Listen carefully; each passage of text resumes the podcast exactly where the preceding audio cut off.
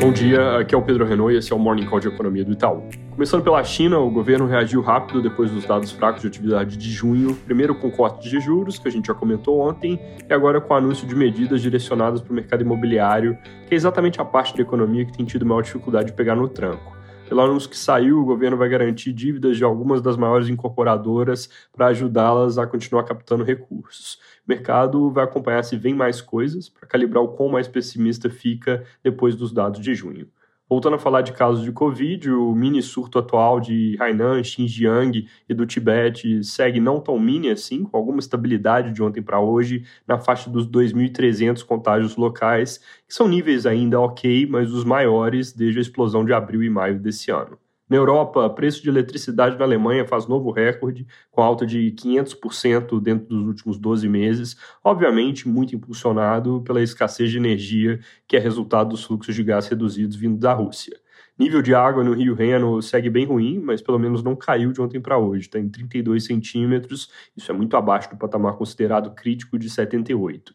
Dentro desse contexto, não é surpresa que o índice ZEW de confiança na Alemanha tenha tido outra leitura bem fraca, praticamente de lado com relação ao anterior, tanto no componente de expectativas quanto na situação atual, ambos nas mínimas desse ano. Expectativas, na verdade, estão no pior patamar da série histórica, enquanto a situação atual está ruim, mas ainda melhor do que no auge da pandemia. Nos Estados Unidos, a sondagem industrial Empire veio bem mais fraca que o esperado, com queda de 11,1 para menos 31,3, enquanto o consenso era recuo para 5 pontos, com fraqueza disseminada de demanda e preços em queda, mais um sinal de que a inflação de bens deve perder força à frente. Hoje saem dados de novas construções, que devem seguir em tendência de queda, e produção industrial de julho, que deve ter leve alta de 0,5% na nossa conta e 0,3% no consenso de mercado. Aqui no Brasil, hoje começa o período de campanha eleitoral com os primeiros comícios, distribuição de materiais e veiculação de conteúdo pela internet, mas a propaganda por TV e rádio, essa começa só na sexta que vem, dia 26. O presidente Bolsonaro abre a campanha em Juiz de Fora, no lugar onde sofreu o atentado à faca em 2018, enquanto o ex-presidente Lula começa por São Bernardo do Campo. Jornais de hoje repercutem bastante a pesquisa IPEC, que saiu, a primeira para esse ciclo, vindo do instituto que é formado por ex-integrantes do IBOP. Ela foi divulgada ontem pela TV Globo e deve ter atualização semanal, com um ponto de partida que mostra um primeiro turno com o ex-presidente Lula em 44%, enquanto Bolsonaro tem 32% dos votos. Comparando com a média das últimas cinco pesquisas de outros institutos, esses são números mais fortes para o ex-presidente e mais fracos para o presidente atual.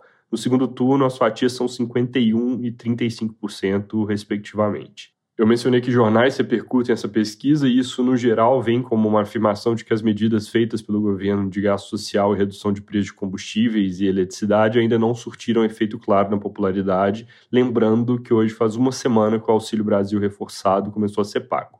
Sobre combustíveis, com petróleo que segue em queda no mercado internacional, a Petrobras anunciou uma nova redução pouco abaixo de 5% no preço da gasolina, com efeito que na ponta do consumidor deve tirar 0,13 pontos percentuais do IPCA. Não muda nossas projeções, porque já estava na conta que iam acabar cortando de novo. Isso é consistente com uma nova leitura negativa do IPCA em agosto e 7% de inflação acumulada no ano. Se vierem novos cortes, aí a projeção para o ano fica com viés de baixa.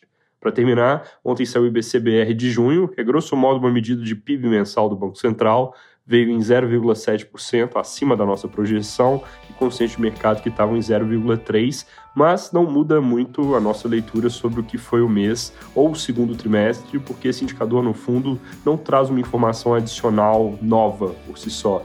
Ele é só uma agregação do Banco Central para dados que já tinham saído, que às vezes desvia das projeções por metodologias diferentes, questões de ajuste sazonal, por exemplo.